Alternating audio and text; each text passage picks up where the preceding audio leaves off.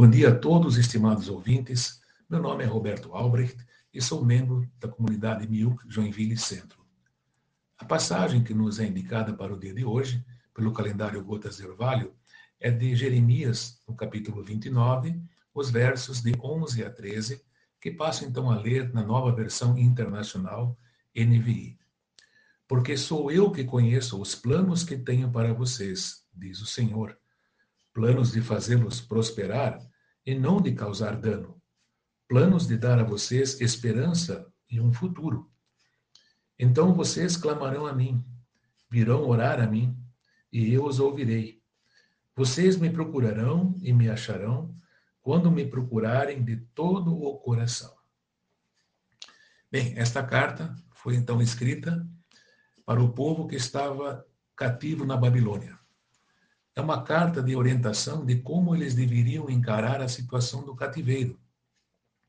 Eles estavam lá pelos pecados cometidos pelos reis e também pelo povo, principalmente no tocante à idolatria. Foi um período que o povo teve que experimentar um remédio amargo, um período de aprendizado também. Mas a carta traz também uma mensagem de esperança de um dia em que Deus reuniria novamente o seu povo libertando-o deste cativeiro.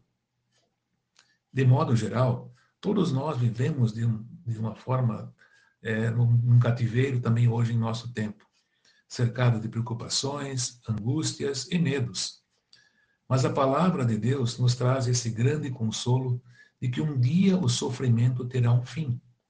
Mas para que nós individualmente possamos desfrutar dessa promessa, precisamos nos ater à sua carta nos ater às suas instruções.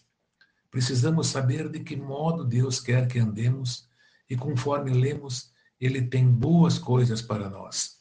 A recomendação de Sua palavra é que precisamos invocá-lo, precisamos ir em Sua direção hoje, e a Sua promessa é que Ele nos ouvirá.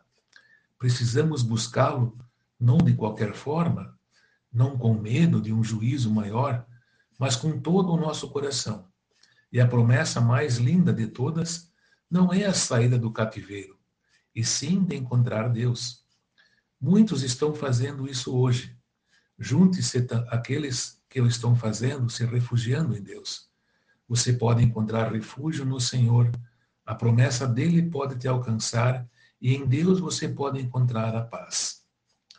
Busca o Senhor, pare um pouco com a correria Deixa o estresse de lado, ele quer te ouvir. Esta situação que você está enfrentando, esse período vai passar. Mas o que está diante de você hoje é uma oportunidade única de te aproximar de Deus. Aproveite esse momento. Ele não quer te condenar. Pelo contrário, ele quer te salvar. Abra o teu coração e deixe a palavra do Senhor entrar.